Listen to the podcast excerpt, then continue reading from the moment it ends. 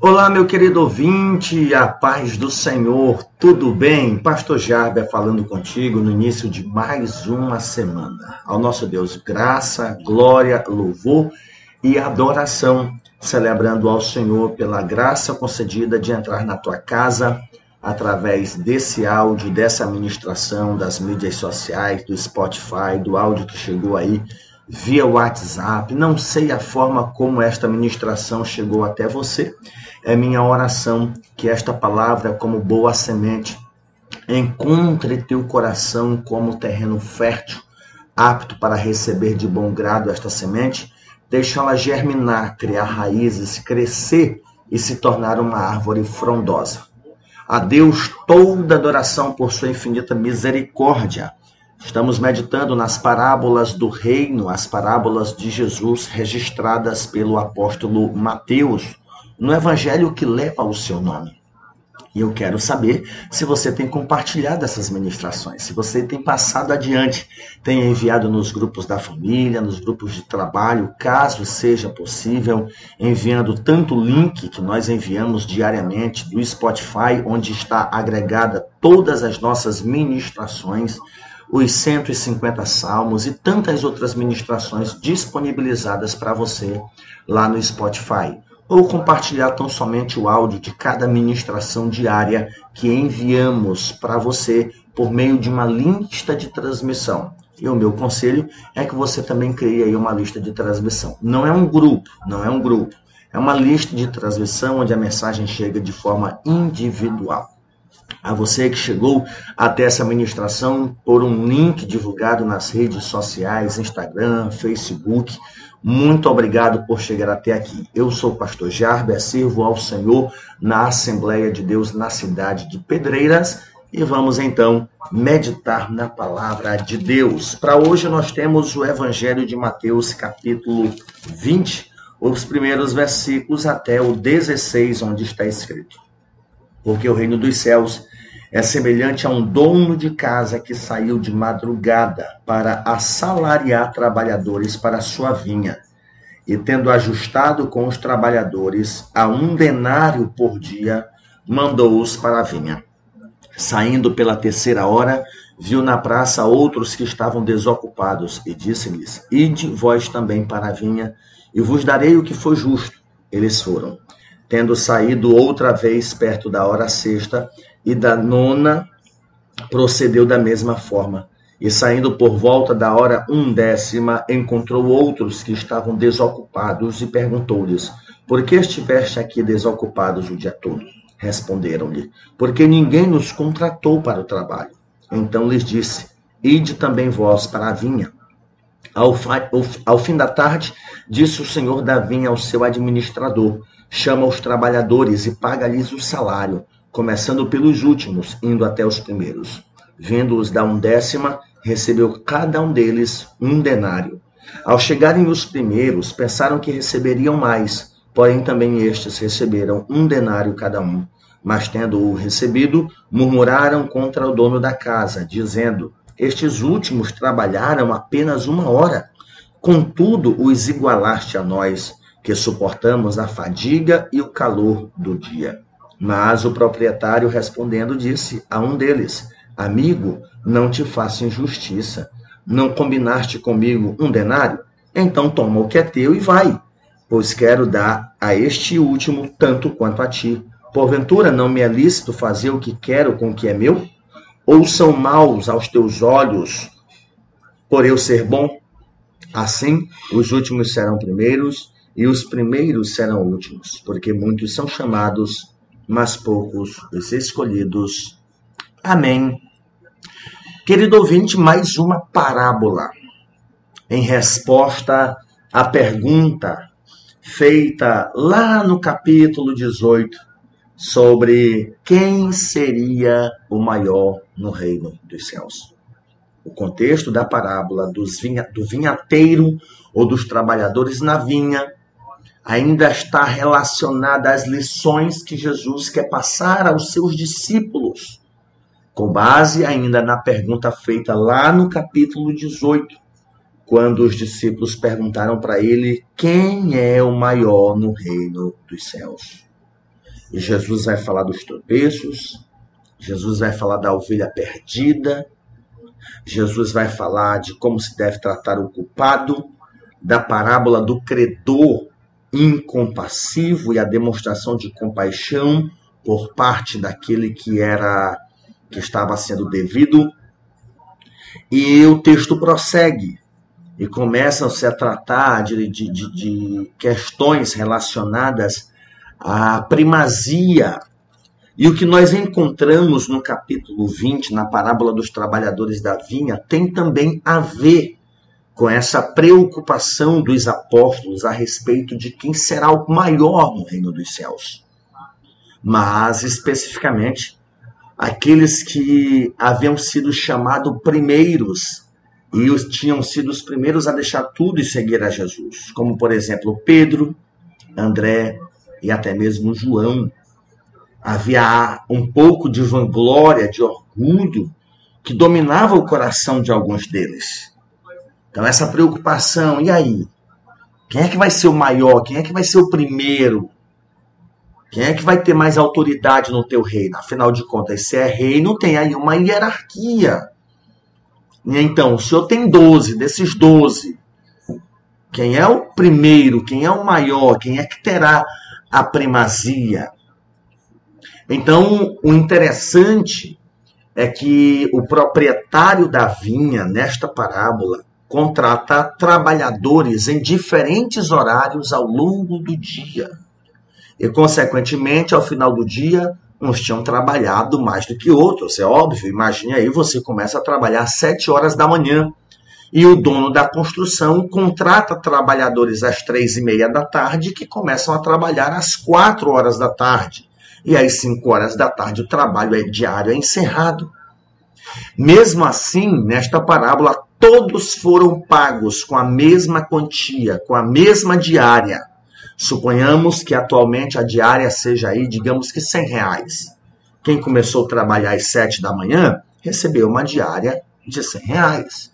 Quem começou a trabalhar às 4 horas da tarde e encerrou às 5 horas também ganhou uma diária. E é justamente neste ponto que o principal ensino da parábola dos trabalhadores da vinha começa a respeito do mérito, do esforço, das obras, do tempo de serviço em detrimento da intensidade, da qualidade, do desprendimento com que é feito. Então, o resumo dessa parábola é que Jesus, nessa parábola, diz que o reino dos céus é semelhante a esse dono, a esse proprietário que sai cedo da manhã para contratar trabalhadores e combina, estabelece com os trabalhadores que pagaria uma quantia, que era um denário pelo dia de trabalho. E feito isso, ele enviou esses trabalhadores com quem ele havia combinado a diária de trabalho, mandou para a vinha. Por volta das nove horas da manhã, esse proprietário se depara com alguns trabalhadores que estavam parados na praça do mercado. Eu estou me referindo a nove horas, mas o versículo 3 vai usar a expressão terceira hora do dia, porque nós temos aí a ideia do dia solar e o dia lunar na cultura judaica. Então, digamos que o dia começa aí com 6 horas da manhã, 7, 8, é? 7, 8, 9 horas da manhã seria a terceira hora do dia. Então, às 9 horas, ele contrata mais trabalhadores e não estabelece preço. Vocês estão aí sem trabalhar? Estamos, então vão para minha vinha, sem problema nenhum. Eles foram. Versículo 5 vai dizer que o dono da vinha saiu perto da hora sexta e da hora nona. Ou seja, já por volta das três horas da tarde. Esse proprietário encontra e recruta outros trabalhadores que estavam ociosos, estavam sem trabalho. Né?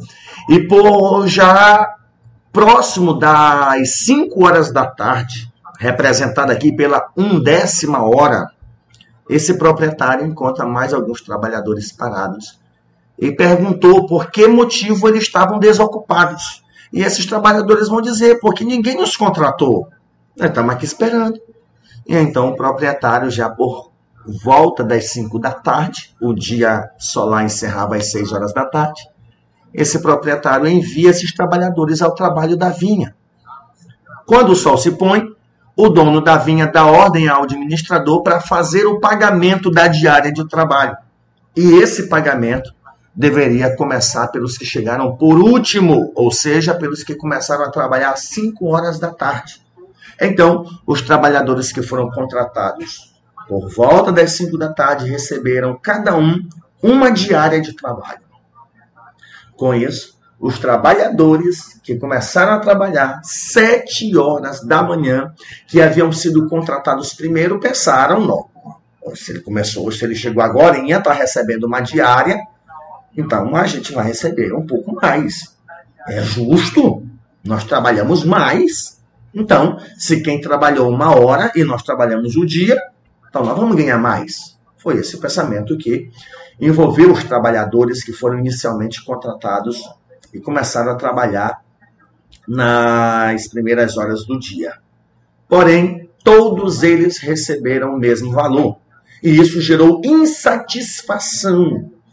Os primeiros contratados achavam que, por terem trabalhado mais horas, deveriam receber mais. Então, o proprietário da vinha responde que não estava sendo injusto.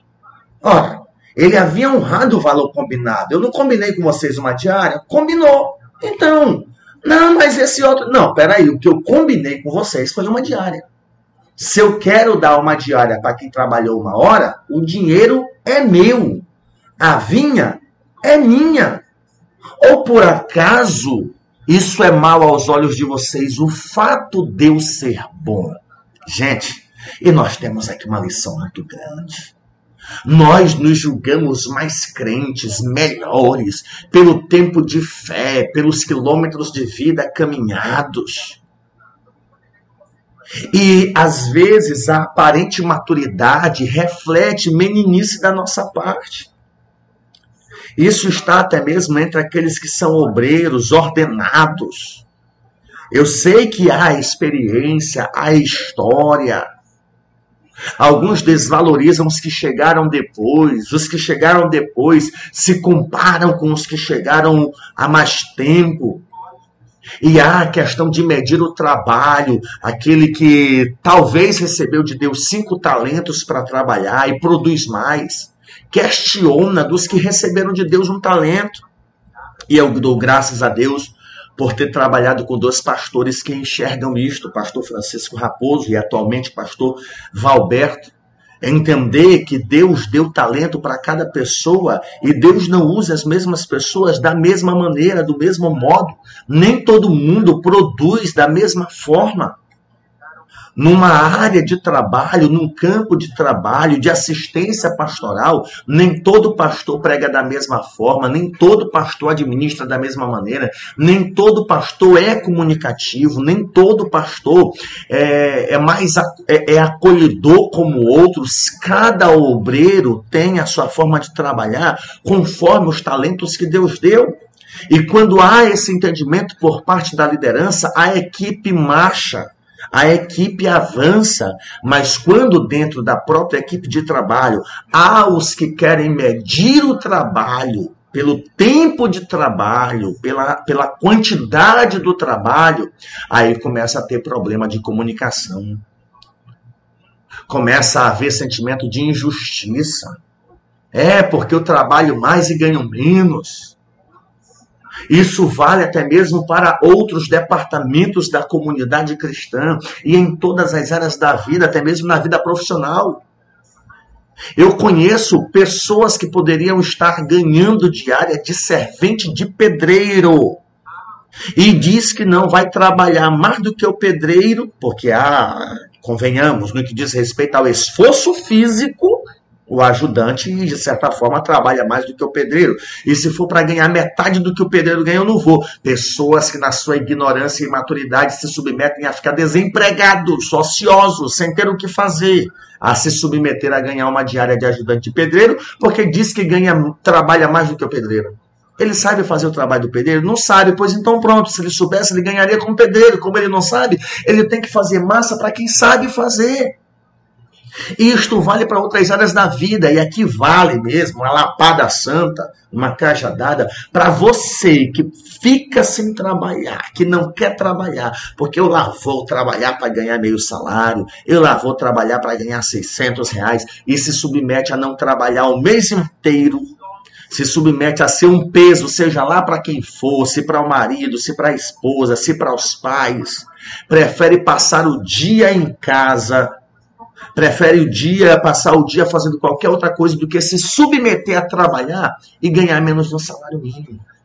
Pessoas que preferem sair da empresa porque acham que trabalham muito e ganham pouco, enquanto outros que estão lá só sentados ganham o dobro, o triplo. E se sentem injustiçados e esquecem que quando foram inseridos no trabalho, estava lá no contrato que ele iria ganhar pelo trabalho que ele iria fazer.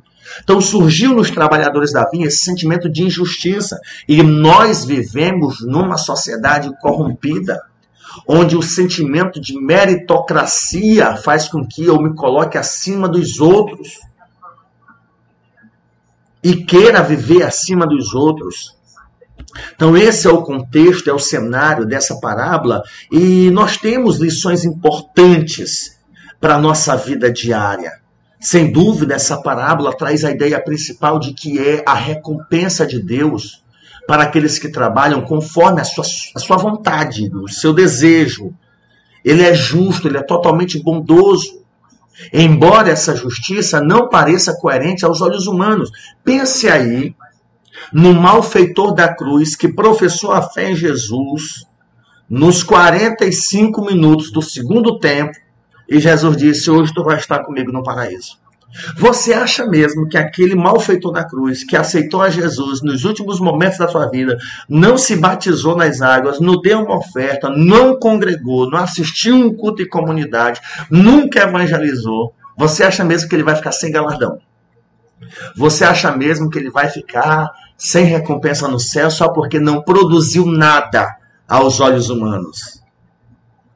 Você acha mesmo que Jesus. Não, olha, eu já estou fazendo é muito de trazer para o céu. Aos meus olhos, aos teus olhos, aquele malfeitor na cruz que nunca fez nada na igreja, que nunca deu uma oferta, não teve tempo nem de dar trabalho para os crentes. Aos nossos olhos pode ser que ele não ganhe nada, mas não somos nós os senhores da vinha. Ele entendeu que Cristo é o Senhor, que Cristo é o Salvador, e ainda hoje o seu testemunho é válido, ainda hoje a sua história é contada. E a vida daquele malfeitor na cruz nos faz entender que, embora no leito de morte as pessoas podem se arrepender dos seus pecados, e aos olhos humanos, até aqueles que ousam dizer, quer dizer que passou a vida inteira aprontando, aí na hora da morte deu um crente. Gente ruim não é tu que galardoa, gente ruim não é tu que leva para o céu, não é tu que salva. Ainda bem que a salvação não depende de ti, porque se dependesse de ti, talvez só tu ia para o céu. Mas não depende de ti, não depende de mim, é Deus, é Ele que é o Senhor da vinha, é Ele quem chama, é Ele quem galardoa, é Ele quem recompensa. E não é por tempo de trabalho, é pela qualidade do trabalho feito na nossa mera interpretação humana, realmente pode parecer ter sido injusto. Não, eu sei que ele combinou uma diária, mas também dá uma diária para quem trabalhou uma hora, isso é injusto. Injusto porque o dinheiro é dele, a vinha é dele. Não havia injustiça no Senhor, ele foi, foi bom, foi generoso. Bom porque cumpriu o combinado, deu uma diária para quem trabalhou o dia inteiro, e generoso porque deu uma diária para quem trabalhou uma hora. Mas esses trabalhadores que chegaram por último, parece que foram mais agraciados. Não se esqueça de que eles estavam o dia inteiro esperando alguém contratá-los. Eles estavam à disposição. Eles poderiam dizer assim: não, pá, não quer deixar para amanhã, não. Não, eles foram trabalhar sem esperar ganhar uma diária de serviço. O texto vai dizer que o dono da, da, da vinha combinou a diária com quem começou a trabalhar cedo da manhã, com os que foram chamados a partir da nove da manhã. Ele não acertou o preço, só disse: vamos trabalhar, vamos trabalhar. Esses que começaram a trabalhar às cinco horas da tarde, eles não esperavam ganhar uma diária. Eles esperavam ganhar pelo trabalho que eles haviam feito. Um valor irrisório, não, pelo menos o de comer.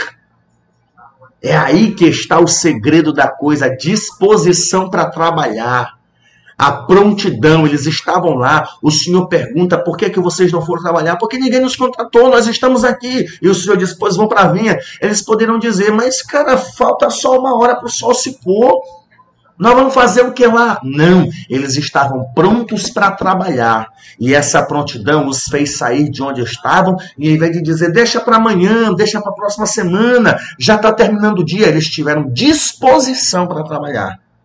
Então, o senhor da vinha não pagou pelo tempo de serviço, pagou pela disposição, pelo desprendimento, pela intensidade. É aqui que está o segredo do sucesso, e aí é uma palavra motivacional para você. Talvez você está aí no teu emprego na força do ódio. Faz o seguinte, sai daí, o que é que tu vai fazer da vida? Ah, se eu tivesse no lugar tal, eu estava melhor. Vai para lá, então. Ah, é porque onde eu estava eu ganhava mais. E saiu de lá por quê? Ah, porque eu pensei que eu ia ganhar mais. Pois bem empregado para tua cara. Isso é avareza, isso é cobiça, isso é falta de contentamento. Você não ama o teu trabalho, você não trabalha por apreço, você trabalha porque é o jeito, porque é na marra. E nenhum empregador tem a obrigação de contratar alguém só porque alguém tem necessidade. Ele contrata e paga pelo trabalho que é feito e pela qualidade do trabalho feito. Isso vale até mesmo para pastores que saem de um campo para outro porque lá rende mais. E quando chega lá o campo não rende o que deveria render. E quando eu sei dessa história eu digo é assim bem empregado bem empregado, foi transferido não por causa do trabalho, mas por causa do que é compensado pelo trabalho, chegou lá, é outra realidade. Isso vale para todas as áreas da vida, meu querido ouvinte. Estejamos prontos a trabalhar tanto para Deus como na sociedade trabalhar, o trabalho é bom, o trabalho edifica o homem, o trabalho foi criado por Deus e foi criado por Deus antes do homem vir à existência. Quando o ser humano é criado, já tem trabalho para ser feito. Por isso, meu querido ouvinte, nós precisamos entender que é Deus quem recompensa e recompensa não pelo tempo de trabalho, mas pela qualidade, pelo interesse, pelo amor, pelo apego, pela prontidão, pela disponibilidade eu quero concluir minha reflexão com algumas lições práticas dessa parábola. Nós éramos imprestáveis, estávamos ociosos, sem proveito algum, mortos em delitos e pecados, escravos do mal, mas Deus nos amou, Deus nos chamou. Ele veio ao nosso encontro, nos convocou para um trabalho em Sua obra, e esse trabalho basicamente se resume a anunciar o Evangelho, e quem nos recompensará por isso é Deus. É Deus. Essa recompensa não está baseada no fato de termos trabalhado, mas simplesmente no fato de termos sido chamados para esse trabalho, qualificados por Ele. Isso deixa claro que nós não somos merecedores de reconhecimento algum. Por isso é que Ele nos recompensa unicamente por Sua graça, porque é dele, o trabalho é dele, a recompensa é dele, o mérito é dele. Éramos imprestáveis e Ele nos deu uma utilidade. Uma outra lição é que muitas vezes nós somos invejosos. Essa parábola, ela traz essa ideia da inveja. Quantas vezes questionamos a Deus por ter abençoado alguém que julgamos ser menos digno do que nós? Às vezes nós vemos uma pessoa recém-chegada na obra de Deus, sendo grandemente abençoada, já tem um cargo, uma posição, e aquilo nos afeta. E nós devemos lutar contra esse tipo de sentimento de todas as formas porque Deus manifesta a sua graça a quem Ele quer. Quanto a nós, nós devemos apenas ser gratos por também termos sido alcançados por essa mesma graça. Não deixemos nos consumir pela inveja. Uma terceira lição é que no dia da recompensa final nós teremos surpresas. Muita gente vai se surpreender com o que vai encontrar na consumação do reino dos céus. Algumas pessoas são chamadas no final de suas vidas mesmo assim, elas são para Deus tão importantes quanto aquelas que nasceram no Evangelho, que serviram na obra durante muitos anos. Nós devemos nos lembrar de que lá encontraremos tanto o ladrão que se arrependeu, prestes a morrer ao lado da cruz, como também vamos encontrar Timóteo, que trabalhou na obra desde a sua mocidade. Uma última lição: nós devemos entender o nosso lugar Essa é a lição prática mais importante de todas presente nessa parábola. Precisamos entender que Deus não deve nada para homem algum. É impossível para o homem negociar com Deus. A recompensa é dele. É ele quem dá e dá o que quiser, a quem quiser, e quando quiser e da forma que quiser. Cabe a nós reconhecermos que ele é sempre justo em todas as suas decisões. A bondade do Senhor não pode ser medida pelas expectativas humanas. Você também pode gostar do, do que Deus fez por você, pode não gostar, mas entenda, você foi chamado, não por mérito, mas por graça. E há trabalho a ser feito para Deus. E você pode trabalhar para Deus tanto na comunidade a que você pertence, como na empresa a que você faz parte, representar Deus no trabalho que deve ser feito e ser honrado pela qualidade, pela excelência, pela disponibilidade. Não se menospreze. Não, não torne os outros também dignos. Levante a mão para o céu e agradeça a Deus pela oportunidade que você tem de fazer alguma coisa. Que Deus te abençoe. Pai Santo, eu te dou graças, eu te louvo, eu te exalto pela vida do meu ouvinte. Pai Santo, que a tua palavra aqui crie raízes em nós que a tua palavra, Senhor, nos ajude a não cairmos em tentação. Livra o nosso coração do mal, livra o nosso coração daquilo que é corrupto. Pai Santo, e nos ajuda pela força do teu Espírito Santo a vivermos para a tua glória, a vivermos, Senhor, para o teu louvor e a realizarmos o trabalho que nos foi confiado, motivados pelo poder do teu Espírito, crendo que o Senhor vai galardoar cada um segundo as suas obras. É a oração que eu a te faço, no nome bendito de Jesus. Amém.